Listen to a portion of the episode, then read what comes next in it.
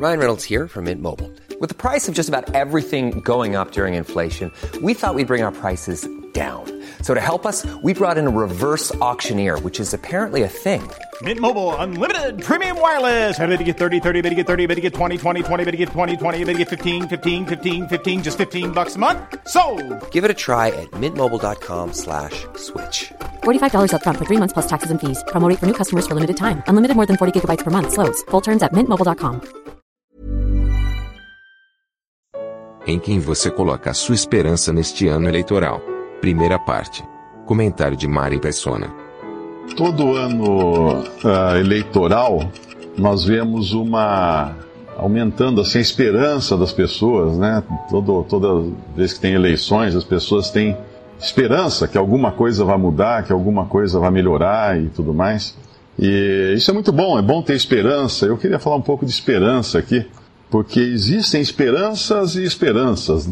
O que é uma esperança, basicamente? Uma esperança é você que tem um desejo muito profundo no coração e você quer que esse desejo se realize. Você quer, obviamente, que as coisas saiam de acordo com, com aquilo que você desejou. Ah, a esperança de um, de um governo melhor no país é uma esperança válida, mas é uma esperança que dura quatro anos.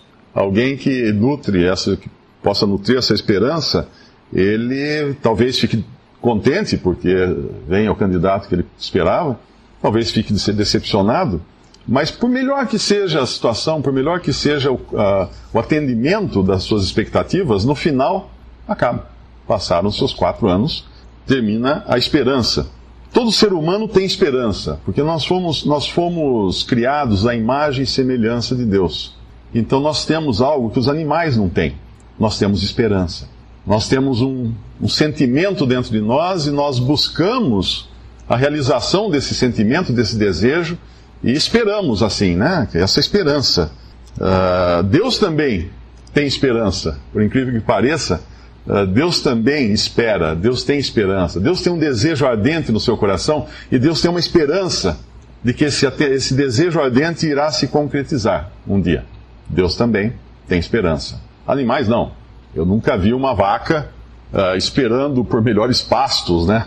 Sonhando por um pasto melhor ou por alguma coisa. Não, animais ele come ali e acabou. Ele morre, acabou o tempo dele aqui.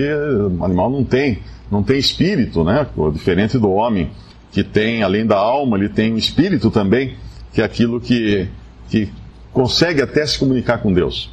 A esperança, ela também, uh, ela, ela as circunstâncias da nossa vida, ou a maneira como nós enfrentamos as circunstâncias da nossa vida, também depende muito da esperança que nós temos, ou das esperanças que nós temos.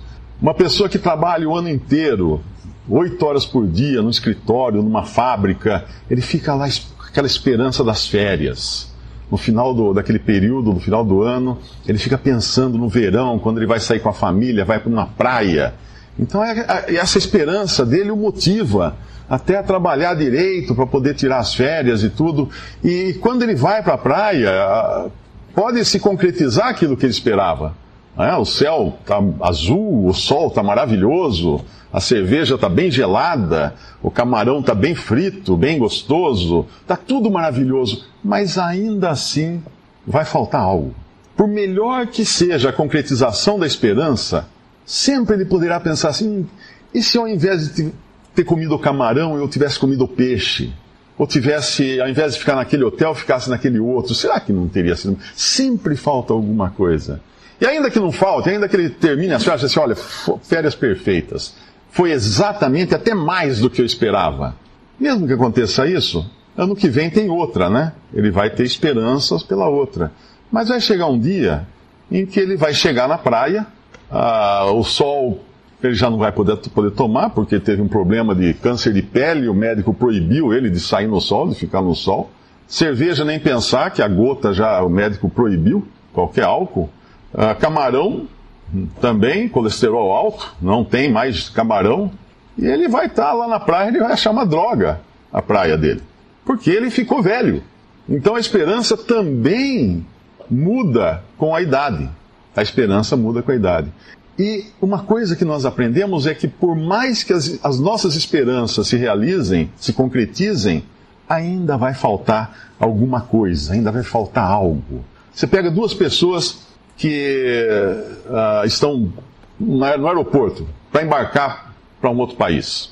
Uma está numa alegria, eletrizada, está conversando com todo mundo, muito contente porque ela está indo visitar pela primeira vez o exterior e vai para um lugar maravilhoso, passar umas férias maravilhosas. A outra pessoa está no aeroporto triste, amargurada, sofrendo, porque ela está indo viajar para ir buscar o corpo de um familiar que faleceu no exterior e vai ter que fazer o traslado para o país. As duas pessoas têm uma esperança, mas a esperança que elas têm muda completamente o momento atual. As circunstâncias são as mesmas. As duas estão no aeroporto, vão entrar no avião, vão viajar para o mesmo país, tudo igual. As circunstâncias são as mesmas. Mas a esperança, o que cada uma espera quando chegar lá, vai mudar a maneira como elas irão viver naquele momento presente. Então a esperança tem um impacto muito grande no nosso momento presente, na nossa vida. A esperança que nós temos vai ditar a maneira como nós vamos viver, o humor como nós, que nós vamos ter, a alegria ou a tristeza, uh, isso vai ser tudo ditado pela esperança. Uma outra coisa interessante também é que quando nós somos jovens, nós temos esperança, né? Ah, eu tenho uma esperança de uh, fazer, seguir uma carreira, então vou estudar para seguir uma carreira, vou me formar. É, antes dos 18 anos, a esperança é, tirar, é chegar nos 18 para tirar a carta, né? carteira de motorista. Aí você chega numa idade, quando tem filho para levar na escola, você não vê que alguém que possa fazer, dirigir para você, porque você não aguenta mais ter que pegar o carro e levar filho na escola. Então você torce para alguém ter vontade de fazer esse serviço, você não quer mais dirigir. Então muda também com o tempo as coisas, os interesses, os desejos. E a esperança de carreira, a pessoa estuda a vida inteira, fala, não, eu vou, vou me formar, advogado, médico, engenheiro, alguma coisa. Aí ele se forma. Ele se forma. Ele, ele atingiu o objetivo. Aí, ele descobre que não era, não era tudo aquilo que ele esperava. Ele esperava achando que a hora que saísse da faculdade, aquela festa, acabasse a festa lá de formatura, tudo, as portas do mercado iam se abrir para ele. Não se abriram. Então daí a próxima esperança é arrumar um emprego. E ele espera arrumar um emprego e ele vai, porque quando eu tiver emprego, aí, aí as coisas vão ser maravilhosas. Arruma um emprego. E aí ele vê que também não era tudo isso. Mas enquanto ele é jovem, ele ainda pode ter tantas esperanças assim e, e, e acreditar que elas vão se concretizar e que ele vai ser feliz. Porque o objetivo do ser humano, isso, todo ser humano, é ser feliz. Todo ser humano quer ser feliz. Então, essas esperanças que a gente vai colecionando ao longo da vida têm o objetivo de nos fazer felizes, de nos tornar felizes. E o problema é que daí nós envelhecemos. Enquanto é jovem é fácil, porque não, eu vou fazer, eu vou acontecer, eu vou isso, eu vou aquilo. Você chega para ele, olha rapaz, se prepara porque não vai ser tudo isso quando você tirar a carteira de motorista, ou quando você se formar, ou quando você arrumar um emprego, ó. Não, não, mas comigo vai ser diferente. tá bom, você vai ser diferente. Todo mundo é de um jeito, você vai ser diferente. Mas aí chega uma idade, quando você descobre que por mais esperanças que você tenha, você não tem tempo para realizar suas esperanças, para ver suas esperanças realizadas. Então você pode se tornar duas coisas. Ou você pode se tornar um, um cético, né? Um, uma pessoa rabugenta que vai desfazer os sonhos de qualquer outro, joga, jogar um balde de água fria, vem um com um, tô com um plano, ih, cara, isso não vai dar certo, esquece, uma bobagem. Eu tentei isso também quando era jovem, não funcionou e tal. Então ele vai ser uma pessoa rabugenta, uma pessoa triste. Ou ele pode se tornar uma pessoa totalmente indiferente, vivendo como um autômato, porque as suas esperanças não se realizaram, não tem mais esperança para queimar, para cumprir, ele vai viver assim, empurrando a vida com a barriga, esperando a morte, que ele não espera, não é uma esperança para ele, é simplesmente porque é o fim da jornada. Todas essas, todas essas coisas são interessantes, porque por que será que o homem tem sempre uma expectativa, uma esperança que é maior do que a capacidade de se realizar? Sempre que, que as coisas podem dar muito certo e você vai falar assim, mas podia ser um pouquinho melhor. Faltou uma coisinha. Ah, tem um jeito que talvez O que, que é isso? Tem uma passagem na Bíblia que diz que Deus colocou o mundo no coração do homem. Uma outra tradução fala que Deus colocou a eternidade no coração do homem. O grande problema da esperança é que nós temos um desejo lá no coração que não é realizável aqui nesta vida, neste mundo. Não é, é impossível de se realizar. Teve um, um ator ateu, é uma, uma autora, né, uma escritora ateia, ela escreveu um livro e logo depois ela tentou se suicidar. E uma das afirmações no livro, ela dizia que Deus coloca realmente essa centelha de esperança no coração do homem, uh, se Deus existisse, né, ela fazendo a suposição, porque ele quer ser um zombador. Ele quer zombar do homem no final para deixar o homem muito decepcionado e rir do homem. Essa é ideia de uma pessoa cética, uma pessoa que provavelmente teve suas esperanças frustradas, né? e virou aquele tipo rabugento que eu acabei de falar. Mas por que então nós temos essa centelha? E nós temos essa centelha. Esse desejo profundo no nosso coração, porque Deus colocou lá. É por isso que a gente gosta de lendas. É por isso que nós gostaríamos de ser o Peter Pan, ou Peter Pan. Por quê? Porque ele é um garoto que nunca envelhece. Eu tenho certeza que nessa sala tem muita gente que gostaria de, de não envelhecer, né? Todos nós. A gente vai envelhecendo, a gente vai vendo as rugas no espelho, já quer matar aqui, consertar ali, esticar e fazer alguma coisa. Mas ele não envelhecia, olha que coisa maravilhosa.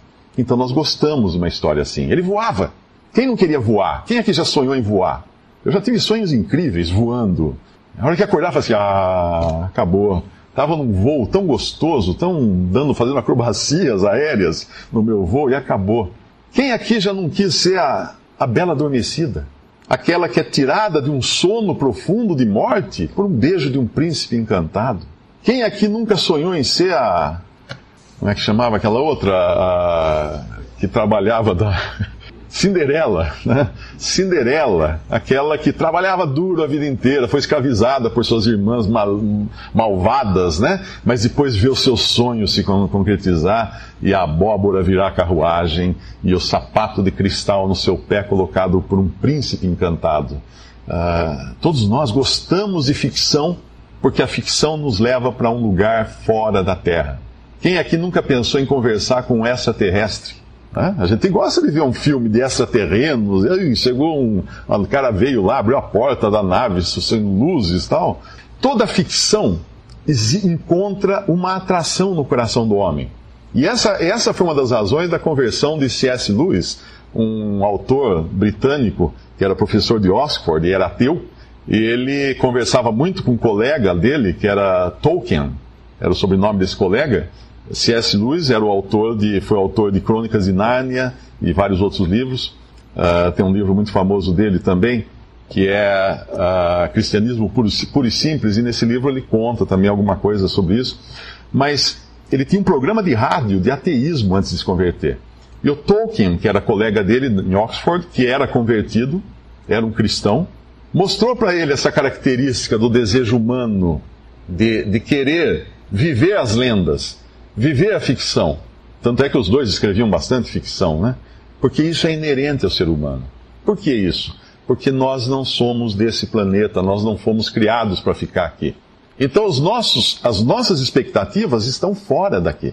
E quando nós tentamos seguir uma expectativa que é daqui, nós vamos ser frustrados sempre. Sempre, porque ela vai acabar. Ela nunca, nunca, nunca, não é aquilo que a gente queria. Não é aquele, não é daquele jeito sempre vai faltar alguma coisa.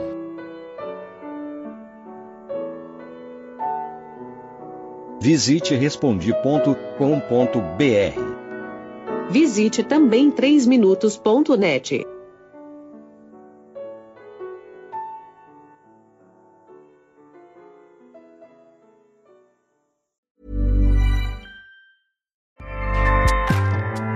ACAST powers the world's best podcasts. Here's a show that we recommend. The Real Housewives is a guilty pleasure for most, but if you're looking to not feel guilty about that pleasure, tune in to Everything Iconic with me, Danny Pellegrino, where I break down all the messy moments and behind the scenes antics of Bravo's popular franchise. And on Everything Iconic, I also interview celebrity guests like Kelly Ripa, Kiki Palmer, Drew Barrymore, Cameron Diaz, and more about their guilty pleasures, their past work, and so much more. So if you're pop culture obsessed and find yourself watching way too much reality TV like me, tune in to Everything Iconic with Danny Pellegrino wherever you listen to podcasts. ACAST helps creators launch, grow, and monetize their podcasts everywhere. ACAST.com.